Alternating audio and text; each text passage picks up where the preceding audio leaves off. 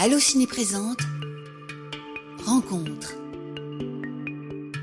Après le succès surprise d'Antoinette dans les Cévennes, Laure Calamy revient pour un film dans l'air du temps, Iris et les hommes.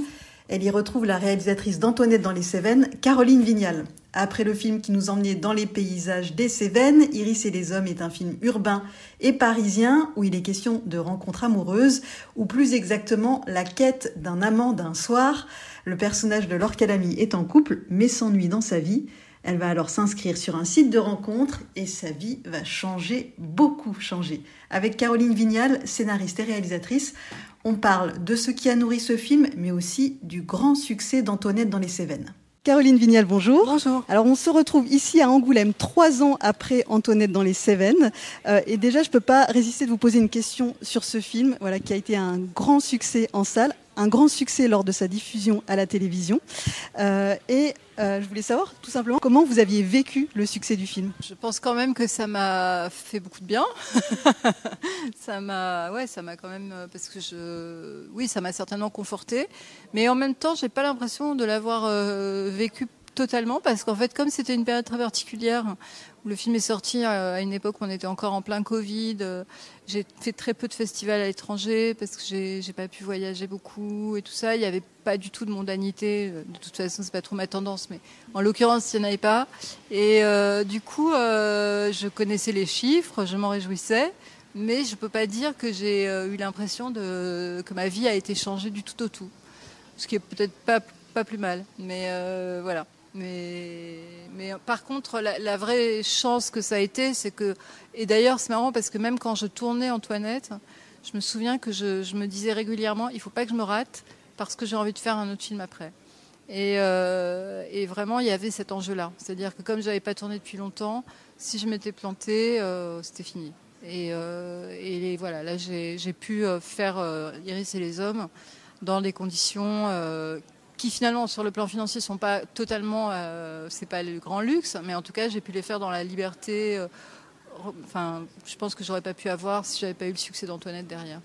Donc vous l'avez dit, ce nouveau film c'est Iris et les hommes, donc votre nouveau long métrage après Antoinette dans les Cévennes.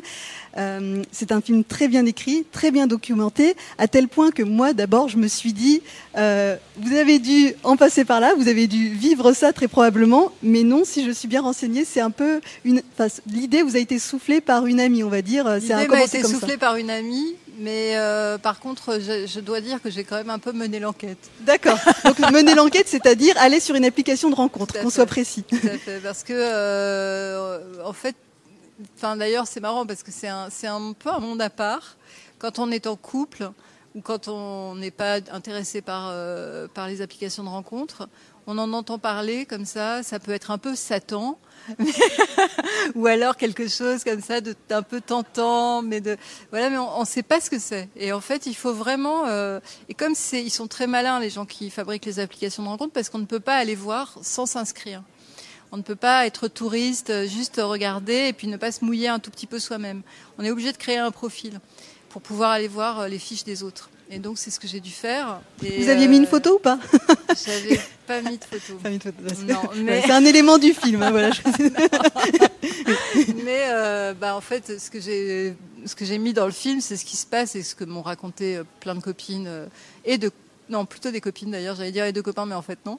Euh, quand une femme s'inscrit sur un site de rencontre, elle est littéralement assaillie. Euh, et c'est ce qui arrive à Iris. Et en fait, elle est à un moment de sa vie où ça pourrait lui faire peur. Peut-être qu'une fille de 20 ans, de 25 ans, elle serait euh, écœurée. Mais Iris, elle a besoin de ça. Et du coup, euh, ça lui fait, ça lui fait un peu peur, mais ça lui fait du bien aussi. Alors, il y a une scène dans le métro, d'ailleurs, dont j'ai beaucoup aimé la mise en scène, où les messages qu'elle reçoit sont incarnés par les hommes qui envoient ces messages.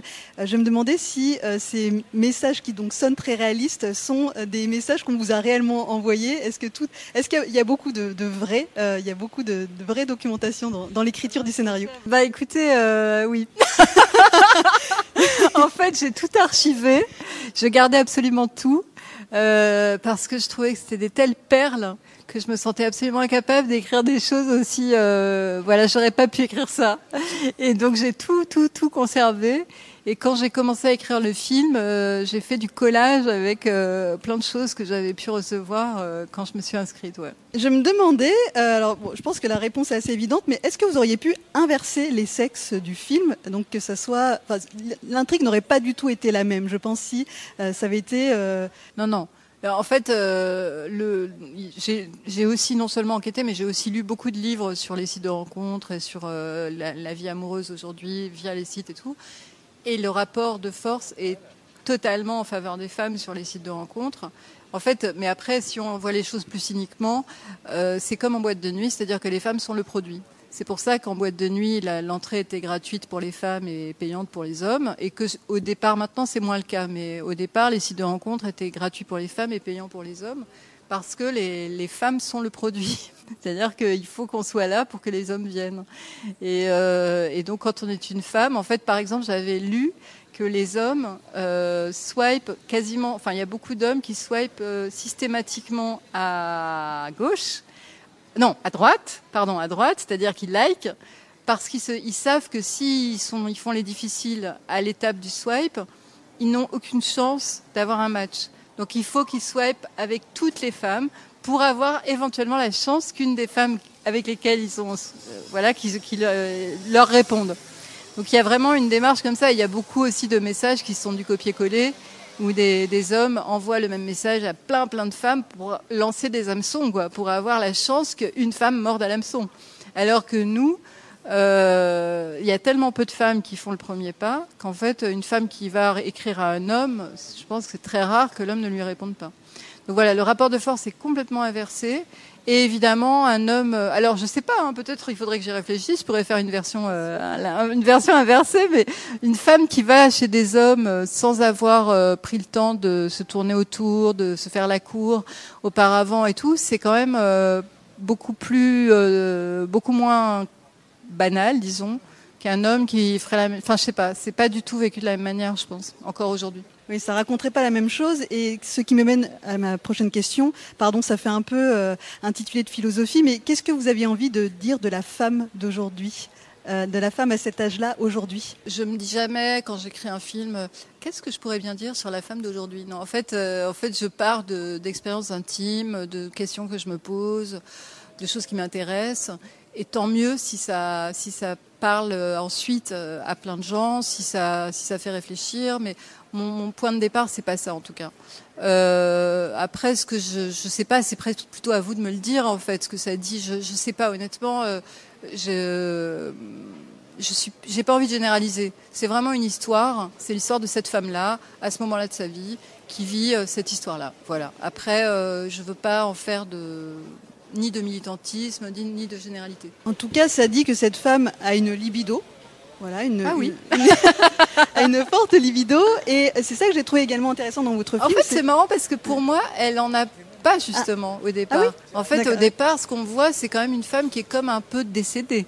C'est-à-dire que quand elle est dans son, les premières scènes du film, elle est, euh, c'est vraiment un pan de sa vie qu'elle a complètement euh, oublié, mis de côté, et qu'elle va reconquérir mais c'est pas euh, c'est pas une femme qui est habitée par une forte libido tout le temps et qui euh, en fait non elle elle, va ressusciter cette partie-là d'elle-même mais de manière un peu volontariste en passant par les sites.